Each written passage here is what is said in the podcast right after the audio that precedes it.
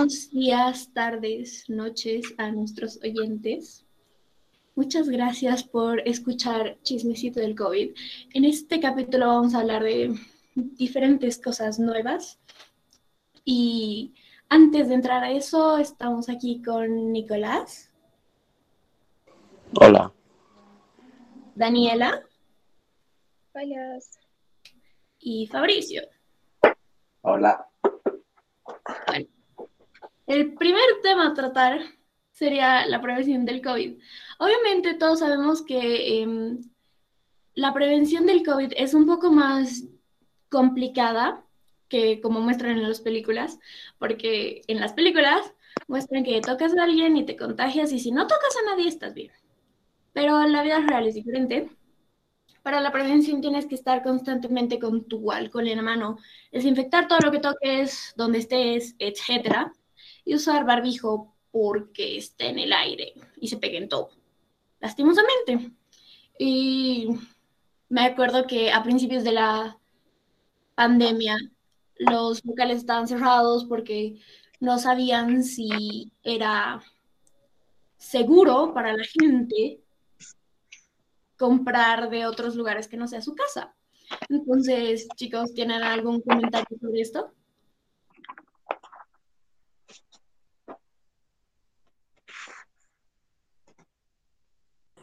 Bueno, esto de la prevención es algo muy, muy difícil que hasta el momento no se sabe realmente cómo te puedes contagiar.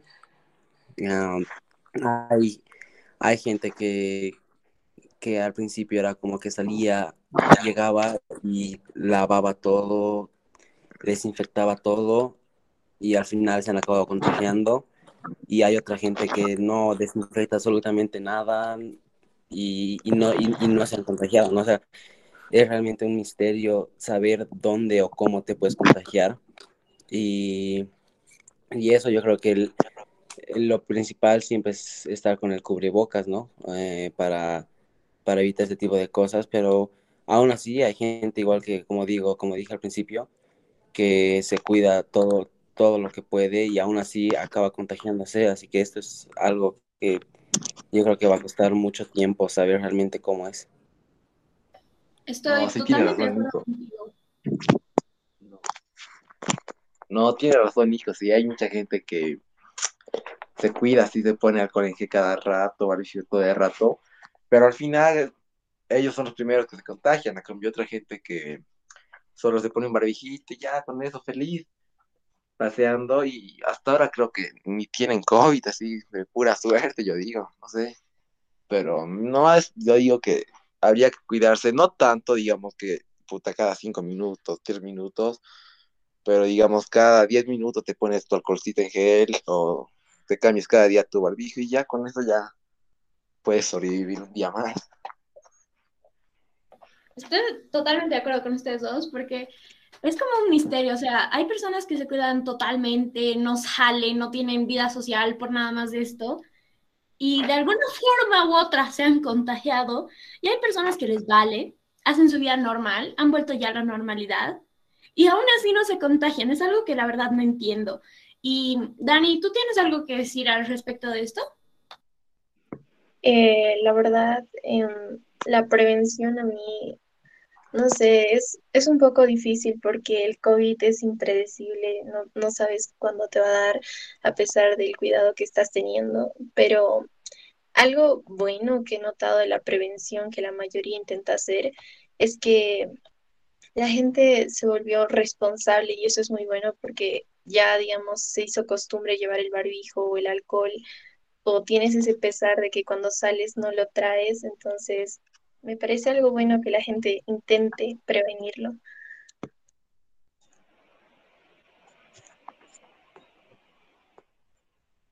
La verdad es, la realidad de muchas personas que ya se han vuelto más responsables, no llevan alcohol y es como de se sienten preocupados y todo eso. Pero hay otras personas que ni siquiera llevan alcohol a nada y con suerte usan barbijo y eso es raro, y la verdad, cuando empezó la pandemia, yo al menos pensé que iba a ser como las películas así, no sé si ubican, hay diferentes películas que hay enfermedades así mundiales, hay pandemias y todo eso, pero es como de, me quedo en mi casa y no me pasa nada, y de alguna forma sacan comida de un lugar X. Son cosas que hacen ver como que las pandemias iban a ser así, wow, algo fácil de sobrellevar y no es tan fácil que digamos. Y no sé si tienen algo que decir sobre las películas que han hablado de enfermedades mundiales y no han No, la realidad que estamos viviendo.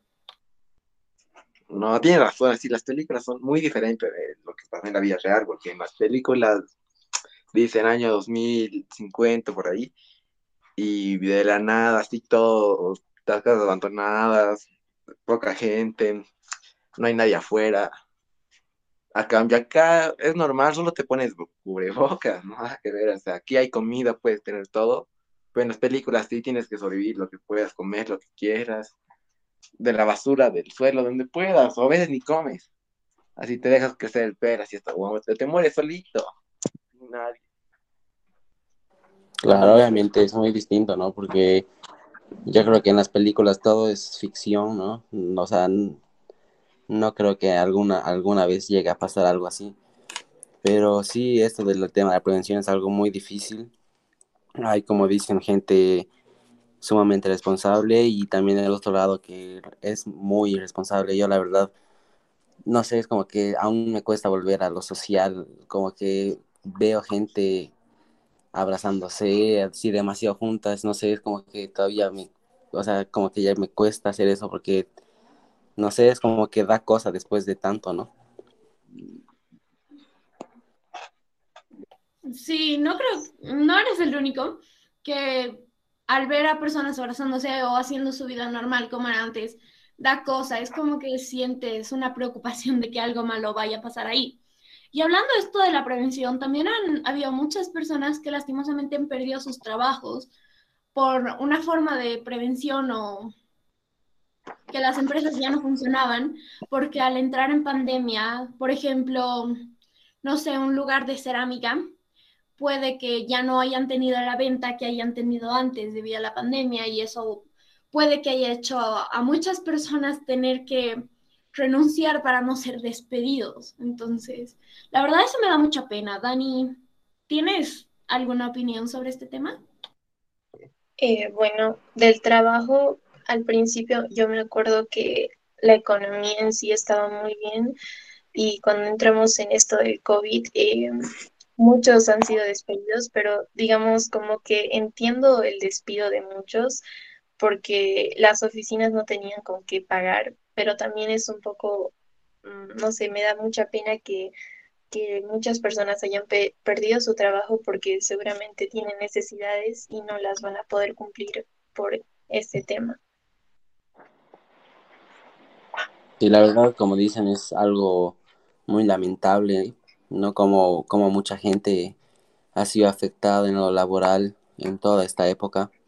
Yo creo que más triste es con la, en la forma en, lo- en la que algunas personas despiden, ¿no? Así, sin asco, sin, sin nada, sin, sin saber realmente lo que está viviendo esa persona. Y es como que no les importa y aún así los despiden, ¿no? Sí, no tienen valor, no tienen eh, humanidad. Piensan que es algo normal y dicen, no, no gano dinero, te despido porque necesito dinero para mi familia. Ya sabrás tú, nada más. O sea, no es el hecho de tener humanidad o no, sino es el hecho de que una empresa se está cayendo y no puedes tener a personas ahí trabajando para ti, no poder pagarles. O sea, me imagino la situación de la empresa y la situación de las personas que han perdido su trabajo. Ambos lados son difíciles porque pónganse ustedes que tienen una empresa y de repente dejan de tener ingresos, no tienen con qué pagar. No van a seguir teniendo a las personas que trabajan para ustedes trabajando sin poder pagarles. Es algo injusto para los trabajadores, entonces. Pero igual es injusto que se queden sin trabajo, entonces hay complicaciones por ambos lados, la verdad.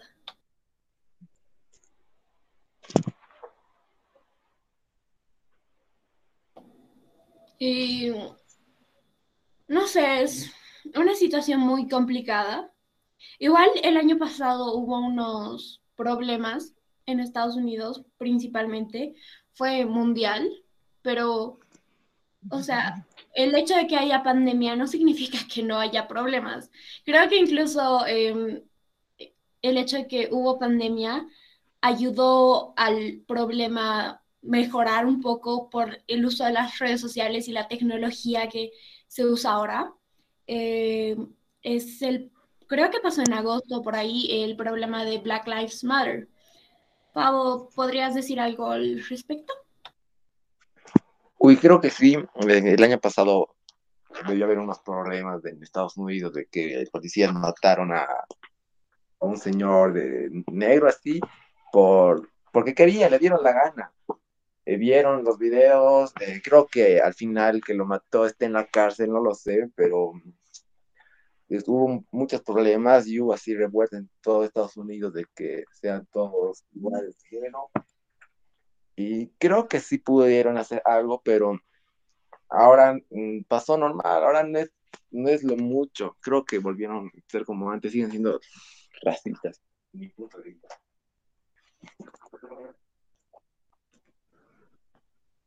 Y la verdad es que este problema de Black Lives Matter no, no es de ahora nada más, no es del año pasado, sino que el año pasado se ha incrementado, ha tenido más potencia, más fuerza de voz, por así decirlo, para hacer que la gente se haga escuchar, porque incluso en películas desde hace millones, no millones, varios años, se muestra que hay el racismo a diferentes tipos de personas y el año, el año pasado recién tuvo la no sé, la iniciativa de hacerse escuchar más ese problema para intentar solucionarlo de, en todo el mundo. Nico, ¿podrías decir tu opinión sobre este tema, por favor?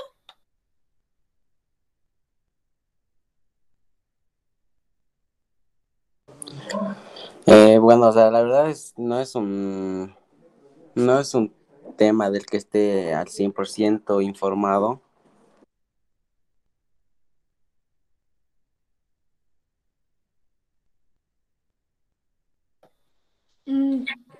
Perdón, perdón, eh, no es un tema al que esté 100% informado, o sea, no, la verdad no tengo una, una opinión sobre esto. Pero, o sea, ¿qué es lo que piensas de lo que ha pasado el año pasado? ¿Por qué crees que recién el año pasado han tomado importancia un problema tan grande que es el racismo? Ah, bueno, o sea, importancia no sé cuánta, la verdad, porque el racismo es algo que se sigue viviendo da todo el tiempo y, o sea, si dando importancia yo creo que es mínima porque hay mucha gente que lo sigue viviendo y bueno, pues la verdad que este, el tema del racismo es, es muy, es muy triste y, la gente que lo vive es muy, muy, es muy entristecedor, ¿no? En especial todo ese tipo de gente que es, ¿cómo decir? Es que, eh, en especial la gente de color, ¿no? Que es la que, la que más sufre este tipo de cosas y que sin razones, ¿no? Es, es algo lamentable, o sea, la sociedad tan deformada en la que vivimos hoy en día que, no les importe el sentimiento de los demás, no, no tengan empatía y, eso. Concuerdo contigo que la verdad sí es una pena que la sociedad se haya creado así, de esta forma. Y por eso mismo el año pasado hubieron un montón de protestas por, en Estados Unidos por ese tema de Black Lives Matter. Y Dani, ¿tú tienes alguna opinión sobre las protestas de personas a pesar de que ha habido pandemia para hacerle justicia a las personas que sufren de racismo? Eh, bueno, mi opinión sería eh, que, bueno, el racismo siempre, digamos, fue un problema muy grave que estaba rondando desde inicios y, digamos, cuando entramos en esta pandemia, en cuarentena y no salíamos mucho, por el medio tecnológico nos vinieron estas noticias y, y, la verdad es un poco, me da pena que que salgan recién estos problemas, porque incluso antes de la pandemia pudo haber estos problemas, sin embargo, justo ahora, digamos, empiezan a salir estos temas y no sé si hay una solución exacta, pero de las protestas yo creo que está bien que las hagan, sin embargo, nos arriesgamos al hacerlo, solo que o sea, no, no puedo decir que está mal, pero nos arriesgamos, pero sin embargo yo también estoy de acuerdo con estas protestas porque tendríamos que ponerle un alto, aunque sea en tiempos como estos. Estoy totalmente de acuerdo contigo. Las protestas del año pasado sí tuvieron una, un gran impacto en todo este problema del racismo. Sin embargo, puso en riesgo a muchas personas en contagiarse. Y la verdad que eso a mí, al ver en redes sociales todo lo que estaban haciendo, sí me llenó de orgullo ver que intentaban defender a las personas que sufrían, pero también me llenó de preocupación porque no sabía si todas las personas que fueron a esas marchas se habían contagiado o si se habían, les había pasado algo al ir a esas marchas. Y la verdad que me da mucha pena que haya tenido que haber muertes para que recién este tema salga a la luz. Fabo, ¿tú piensas algo de las protestas y marchas que hubieron el año pasado? Eh, bueno, de las protestas, eh, lo hicieron bien porque con eso ya hicieron que toda la gente sepa qué está pasando en la realidad. Eh, Hubiera sido mejor si lo hubieran hecho unos años antes o así, al principio, desde los 2000, así, cada rato, ¿verdad? Como que hubo del, el año pasado y ya hubiéramos tenido, bueno, ya toda la gente hubiera entendido todo sobre la humanidad. Estoy de acuerdo contigo. Y bueno, yendo a un tema más ligero, por así decirlo, que igual tiene que ver un poco con el racismo, que es sobre la comunidad LGBT. Yo he visto en redes sociales ahora que muchas personas están saliendo del closet, por así decirlo, y se están aceptando a sí mismos como parte de la comunidad. Y eso me llena de orgullo porque hay la mayoría de las personas ahora, si no apoyan a la comunidad LGBT, la respetan. Y a pesar de que no apoyes, el tener respeto a una comunidad tan grande es algo muy importante en la sociedad y quería saber si piensan algo sobre esto. Bueno, yo eh, sí estoy en contra de todo esto del racismo y eso, pero esto del, eh, de los de, de los de eh, LGBT es algo que es algo que a lo que me cuesta, me cuesta aceptar, la verdad, es algo, no sé, con lo que no estoy de acuerdo, pero con lo que tampoco estoy así muy desacuerdo, ¿no? O sea, mientras vivan y dejen vivir, tal vez hay mucha gente que no está de acuerdo con eso, pero mientras vivan y dejen vivir, yo estoy bien, ¿no? Sí, es normal tener una opinión así que no apoyes, pero respetes. Por eso decía que lo importante es el respeto. Em, Dani, ¿tienes alguna opinión sobre la comunidad LGBT? Em, la, verdad yo tampoco estoy, digamos, tan a favor del LGBT, pero no sé, los respeto, pero ahí nada más, no, no sé cómo decirlo, pero eh, no sé, me sorprende que tantos problemas, con, tanto como el LGBT, el racismo y entre otros, empiecen a salir en esta época donde deberíamos estar tranquilos, pero, pero no, están surgiendo estos, estas cosas. Y digamos que se podría decir que esta es como un maltrato más psicológico de no aceptación a ellos, pero también es que ellos saben que muchos no aceptan no aceptan el LGBT y tienen que respetar, tienen que, ambos, de ambas partes, yo pienso que tendrían que ser liberales y aceptar opiniones y eso. respeto totalmente tu punto, Dani, y estoy de acuerdo en algunas partes. Y por último, pero no menos importante, Fabo, ¿tienes alguna opinión en la comunidad LGBT? No, para mí no, ¿eh? eh para mí son personas normales como nosotros, solo que de otro género diferente y eso, para mí son otras personas normales como normal. Bueno, me gusta tu forma de pensar, Fabo. Bueno, muchas gracias a todos nuestros oyentes por escuchar y bueno, eso fue todo por el capítulo de ahora.